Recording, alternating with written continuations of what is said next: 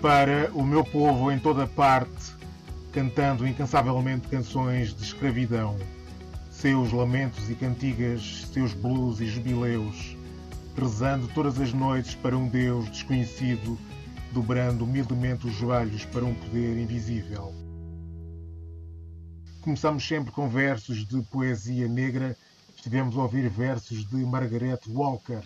Luís Rainha, esses versos merecem algum breve comentário? Merecem, quer dizer, uh, certamente que eu não, não sou a pessoa mais sensível à poesia deste mundo, quer dizer, normalmente tem sempre a tendência para dizer, pá, não, a poesia precisa mesmo tocar assim muito fundo para que, para que me diga alguma coisa para que eu lhe responda. Mas claro, quer dizer, um tema desses não, não é daquelas coisas que alguém pronto, que se, se acha assim vagamente um ser humano consiga dizer que não sente nada. Claro que, epá, toda, todas as questões ligadas àquilo que parte da humanidade foi capaz de fazer a outra, quer dizer, em termos de escravizar ou de a massacrar, ou coisa que o valha, hoje em dia só nos pode, e a qualquer pessoa assim minimamente sensível, diria eu, merecer hum, algum, alguma atenção e, e bastante reparo, diria eu, não é? Não, não, não são coisas que. É pá, acho que isso é um tema que faz com que a poesia ultrapasse um bocado a, o, o limiar da mera poesia, seja do que, daquilo que é belo ou daquilo que nos impressiona por nos falar do que é o ser humano, e passa também para o lado daquilo que nos questiona, que nos interpela enquanto seres políticos e aquilo que fazemos no mundo, e em seres, em seres temos noção daquilo que quem nos antecedeu fez e em que é que a nossa sociedade de hoje é assente ou não é. Okay. Não, sei se, não sei se isto responde, mas pronto, é, okay. é, é, uma coisa pesada, por assim dizer, não é? Como tu sabes, claro. Ok.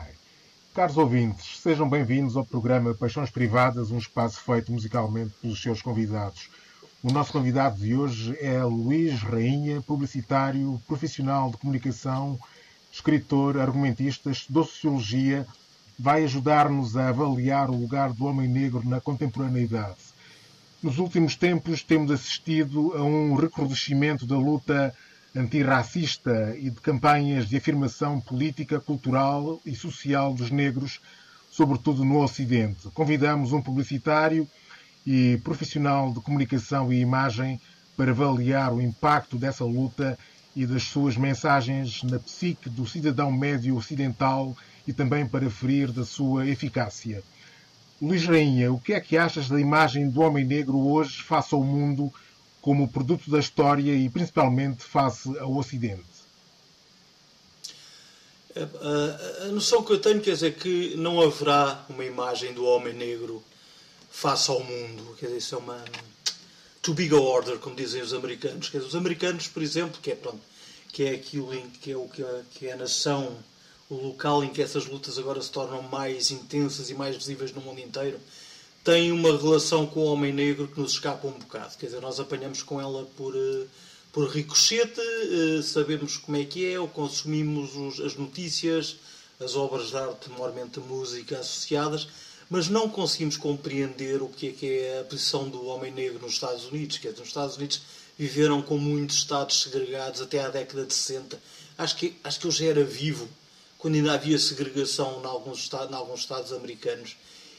E, e, pronto, em Portugal nós temos aquela visão de licor doce de, do país que primeiro aboliu a escravatura, o que é quase integralmente falso, porque a escravatura foi abolida pelo Marquês de Pombal, mas só no Império, no Império na, na metrópole, aliás, excluindo as rotas comerciais que vendiam escravos pelo, pelo Império afora, no século XIX, portugueses e brasileiros, como todos sabemos, ainda vendiam escravos. Mas nós, nós não temos assim muito essa percepção, que nos Estados Unidos é uma coisa que se põe com uma agudeza tremenda hoje em dia, quer dizer, é um, é um facto cultural eh, e político com uma importância que, pronto, que faz mudar o destino político daquele país, pronto, que é, que é o país mais poderoso do mundo. Mas nós cá na Europa, e sobretudo, pelo menos em Portugal, que é aquilo que eu conheço mais, uh, passa-nos um bocado ao lado, assistimos a isso assim como uma espécie de espetáculo, quer dizer, vemos essa realidade política projetada nos ecrãs de televisão, em relatos que lemos na internet, mas não é algo que nos toca assim muito intensamente. Vemos de vez em quando cá em Portugal uh, o país a reclamar por causa da cultura do cancelamento ou porque alguém diz que essa de Queiroz é racista mas são, são epifenómenos, que não é, não é a realidade em si. Não nos morde nas nossas vidas, que é o tratamento que, que por acaso dá dá ao homem negro, quer dizer, infelizmente, porque também acontecem cá coisas absolutamente deploráveis, como todos sabemos. Pronto, diz que Portugal é um país racista, não sei se é um país racista, não sei se um país pode ser racista, mas sei que há cá muito racismo, como é lógico.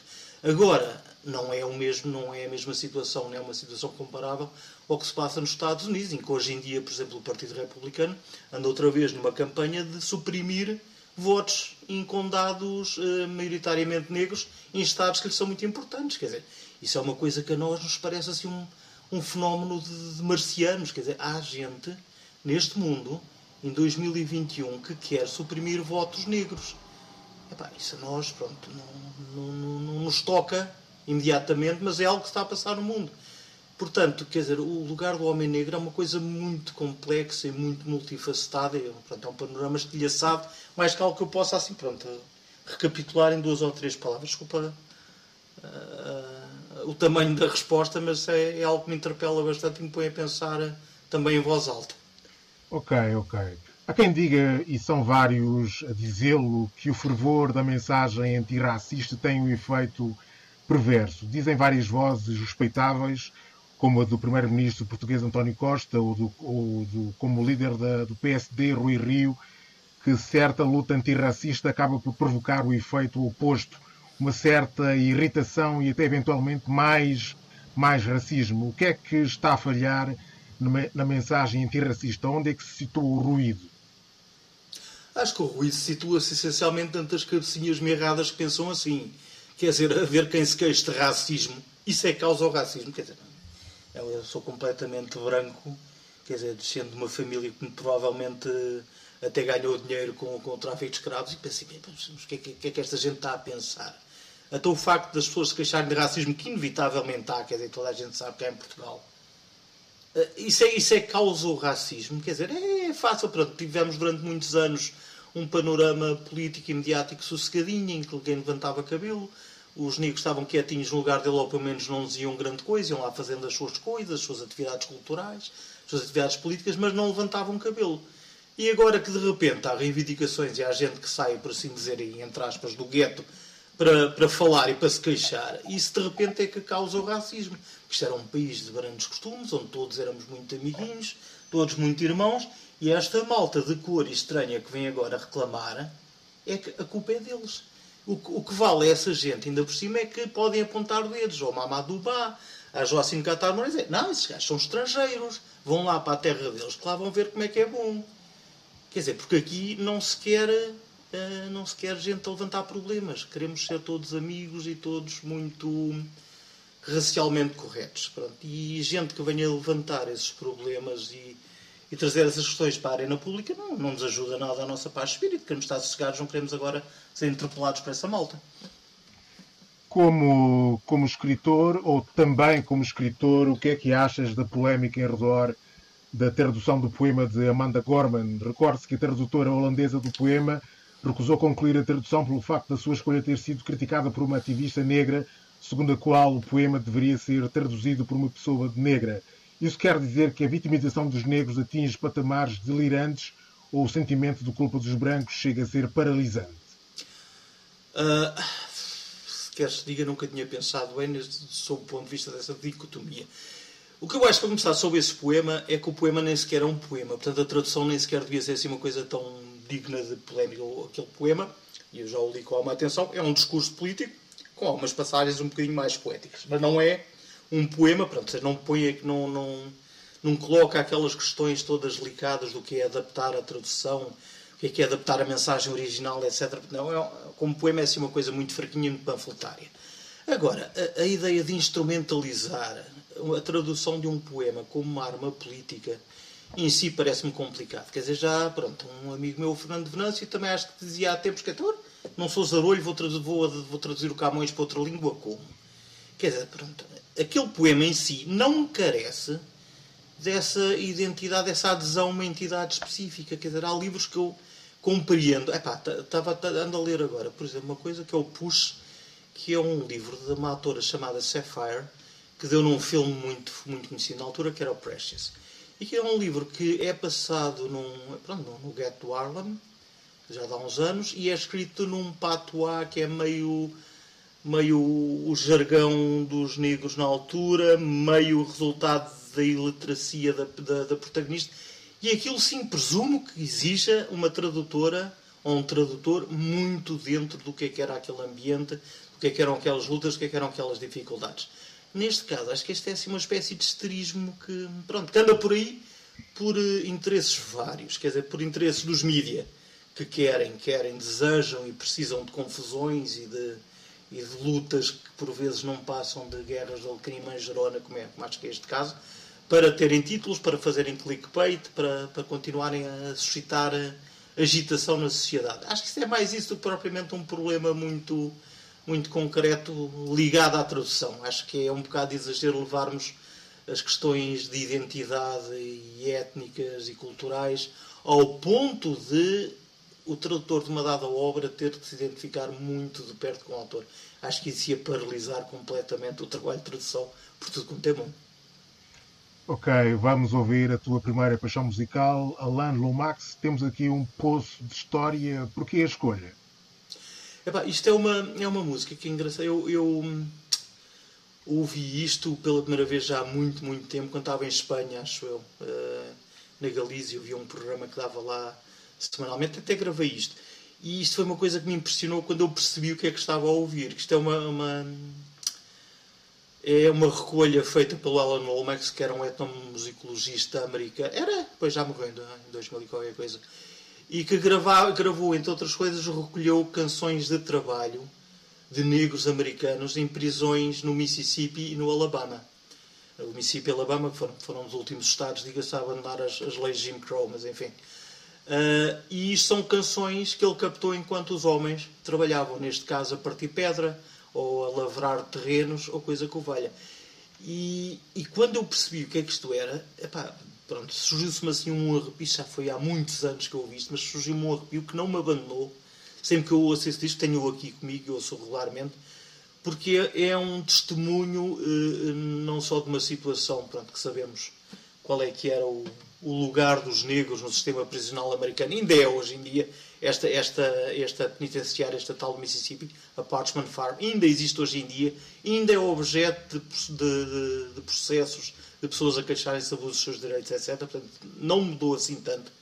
Mas ouvir o que é que era a realidade destes homens, de que é que eles se queixavam, eh, desde esperança, a queixarem-se de quem os delatou, etc. Tudo numa canção que vai sendo pontuada pelo, pelos sons que as ferramentas deles fazem a partir das pedras é uma coisa quer dizer, que acho que toca a qualquer, a qualquer um que tenha assim um, um bocadinho de coração, digamos.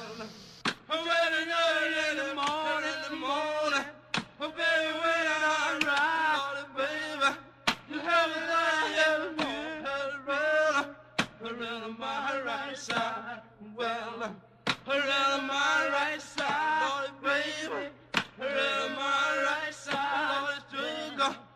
but I have a mirror on my right side.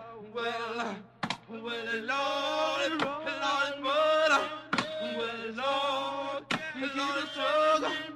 Well, Lord, Lord, Rosa, well, Lord, yeah, well, well, you never told that he told he told a dirty lie, baby. Well, I heard you never told that he told her, he told a dirty lie, well. Well, who's never told her, he told her, he told a dirty lie, baby. And when he want for a dollar, well, he gonna rise and fly. Well, he gonna rise and fly, sugar. He gonna rise and fly, baby. When he hanging on he gonna rise and fly. Well, well, the Lord, the Lord, Lord, well, the Lord, yeah, Lord, baby, well, the Lord, the Lord, sugar, well, the Lord, yeah, well, well, rocks and ground for the maker, make a solid roll of sugar. You take a rock, rock and ground for the maker, make a solid roll. Well, it takes a rock and a grab, and grab to make a solid road to. It takes a good looking one. To make a good looking home. Well, he made a good looking home, baby. He made a good looking Lord, it's sugar. He made a good looking home, mama. He made a good looking home. Well, well, Lord, Lord, he rolled it. Well, Lord, Lord,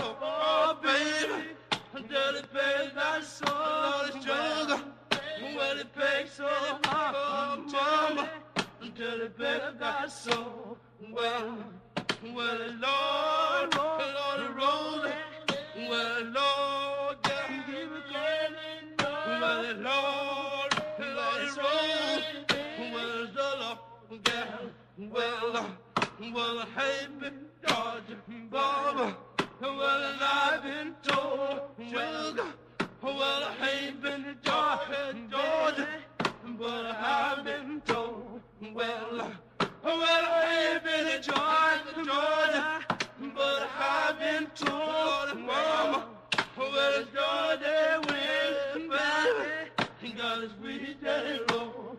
Well, God is with that Lord. He got us with the Lord. Well, well, Lord, Lord, God, got us with the Lord. Well, well, Lord, Lord, Lord, well, Lord, give us God and you.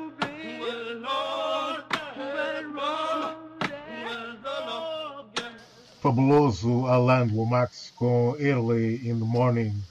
Situemos-nos por um pouco em Portugal para uma pergunta inusitada. Já fizeste alguma referência a esta pergunta? A candidata do Bloco de Esquerda à Câmara de Lisboa será, do ponto de vista do marketing político, uma boa escolha? Para além do facto de ser uma escolha de confronto da mentalidade, Beatriz Gomes Dias não poderá ser contaminada pelo efeito Joacim Catar Moreira. Poderá ser vista, claro, como uma espécie de antídoto do Bloco ou, ou efeito Joacim.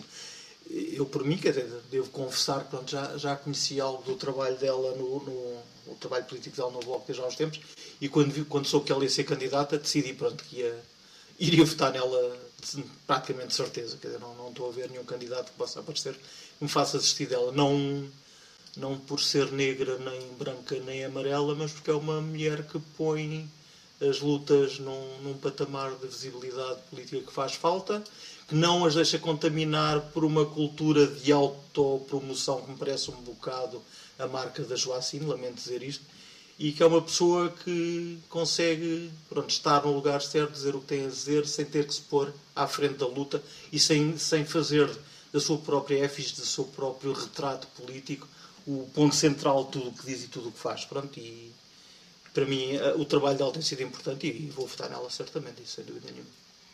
Ainda em Portugal, o que é que achaste do aparecimento muito badalado nas redes sociais de um pivô negro na SIC Notícias?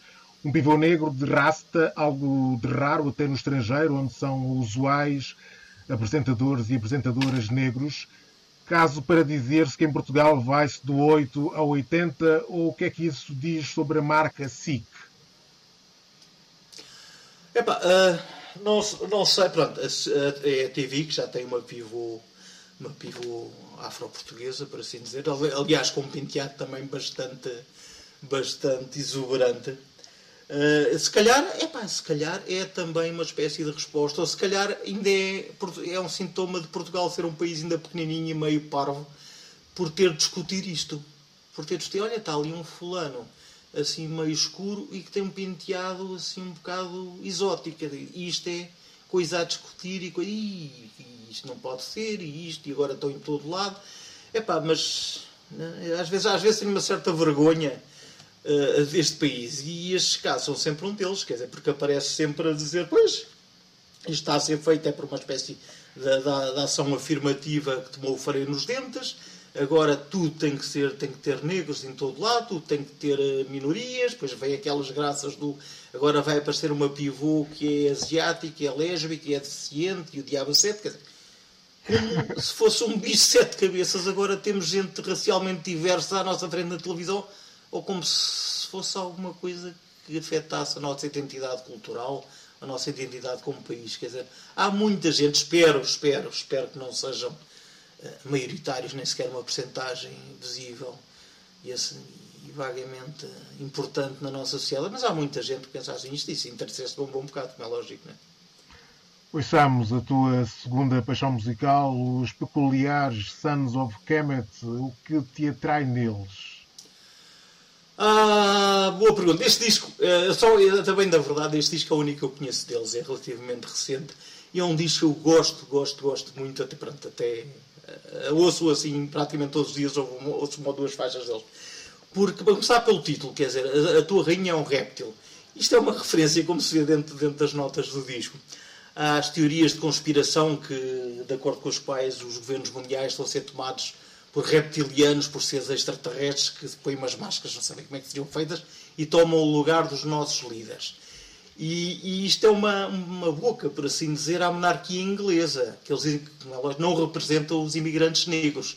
O que diz no, alguns nas notas diz que é a tua rainha não é a nossa rainha, ela não nos vê como humanos.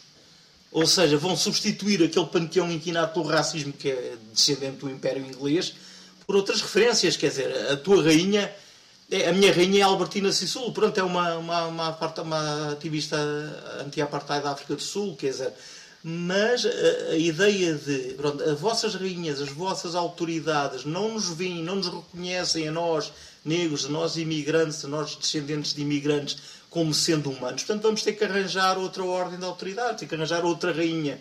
Epá, ainda por cima, quando depois deste programa político, por assim dizer, a música é muito boa e puxa a dança e tudo, acho que é, está, tudo, está tudo dito. Quer dizer, é, é um grande disco, isto é um grande tempo.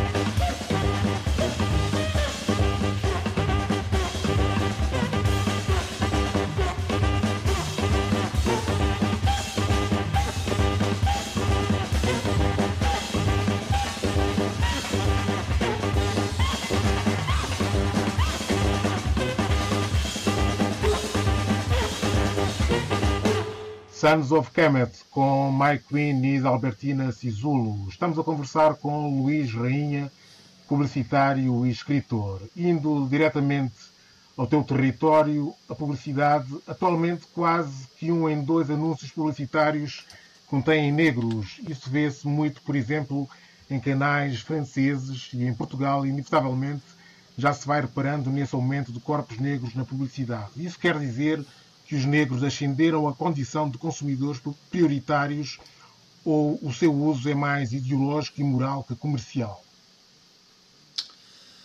Uh, isso mais uma vez, quer dizer, vamos ter que, que prestar alguma atenção às particularidades geográficas. Quer dizer, em França, certamente que os corpos negros têm uma visibilidade muito maior do que cá.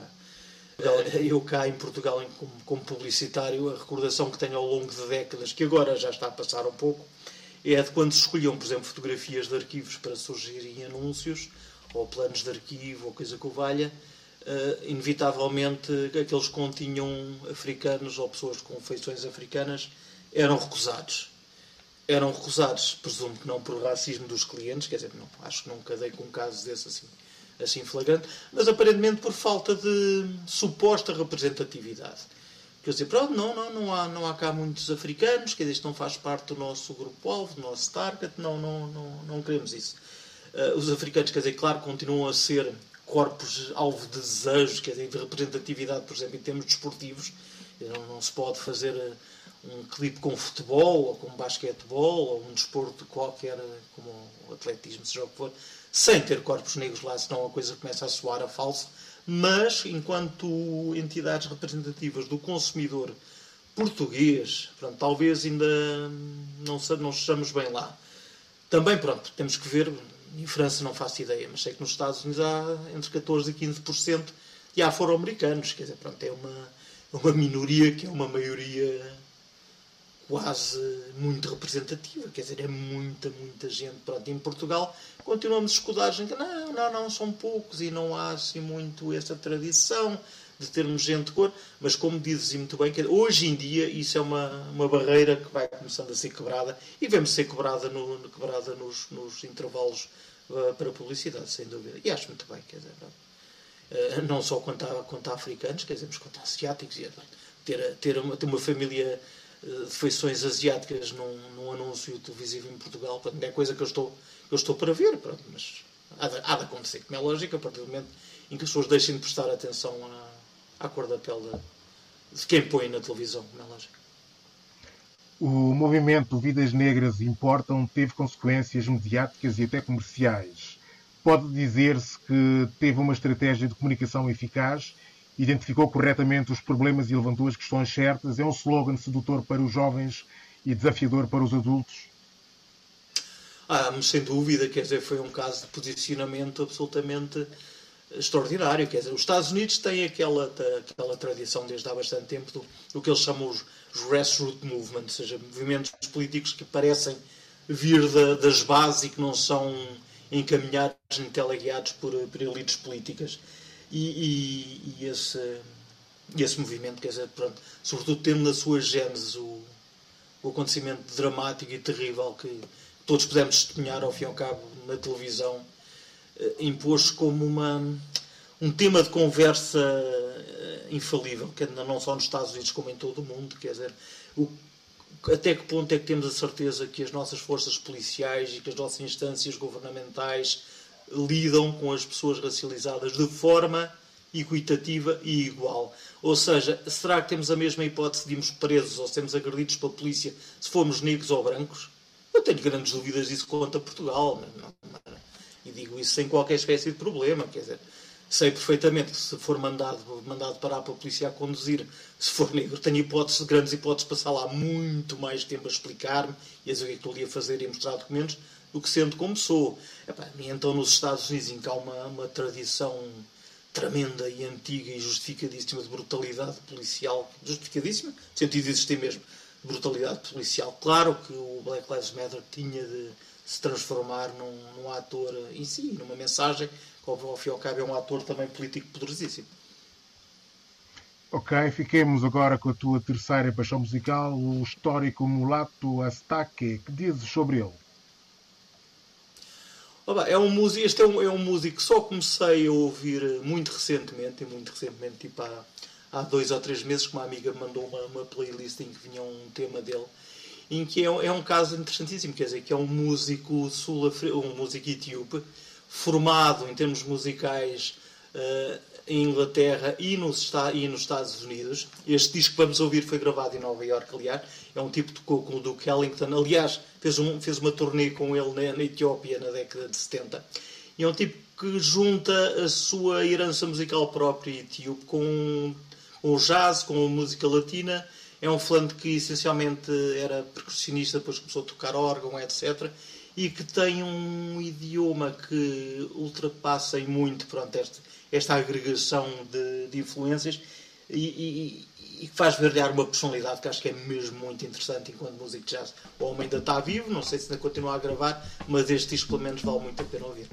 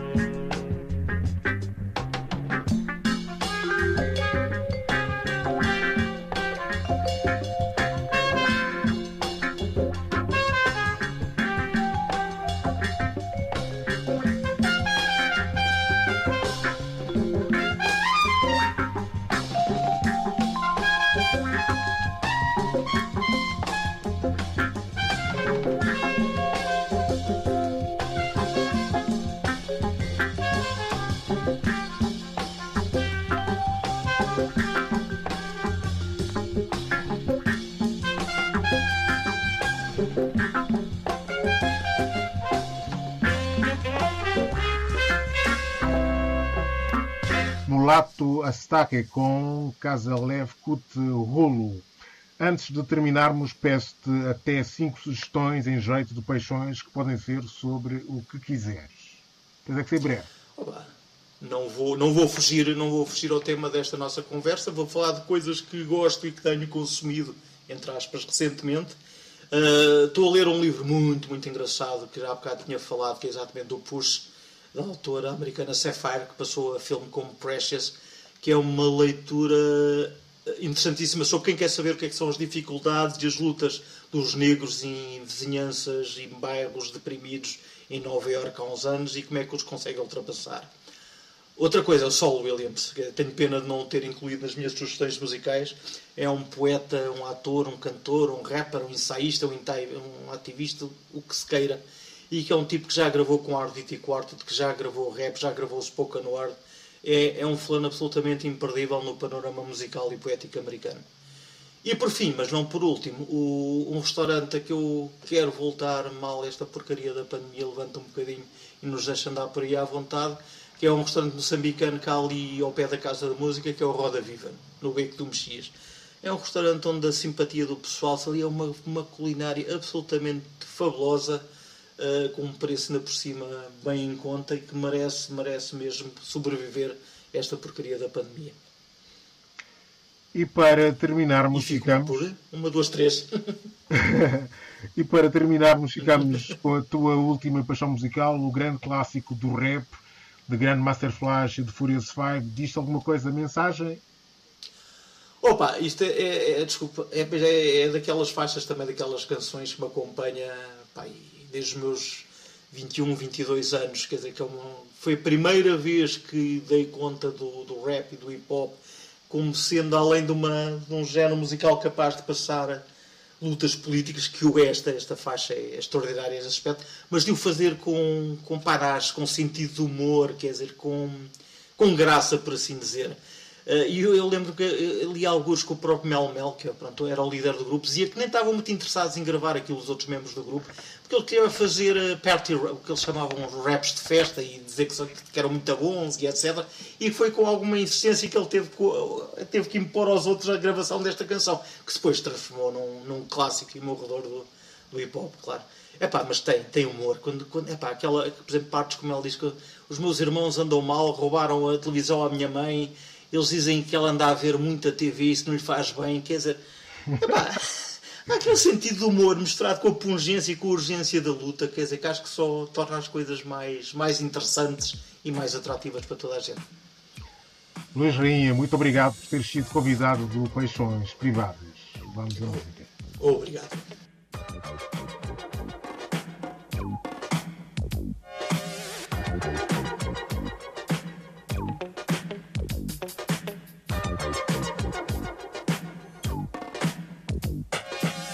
It's like a jungle sometimes. It makes me wonder how I keep from going under.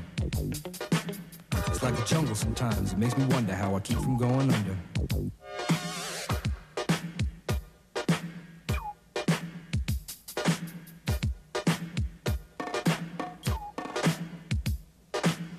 Broken glass everywhere. People on the stage, you know they just don't care. I can't take the smell, can't take the noise. Got no money to move out, I guess I got no choice. Rats in the front room, roaches in the back, junkies in the alley with the baseball bat. I tried to get away, but I couldn't get far, cause a man with a tow truck repossessed my car.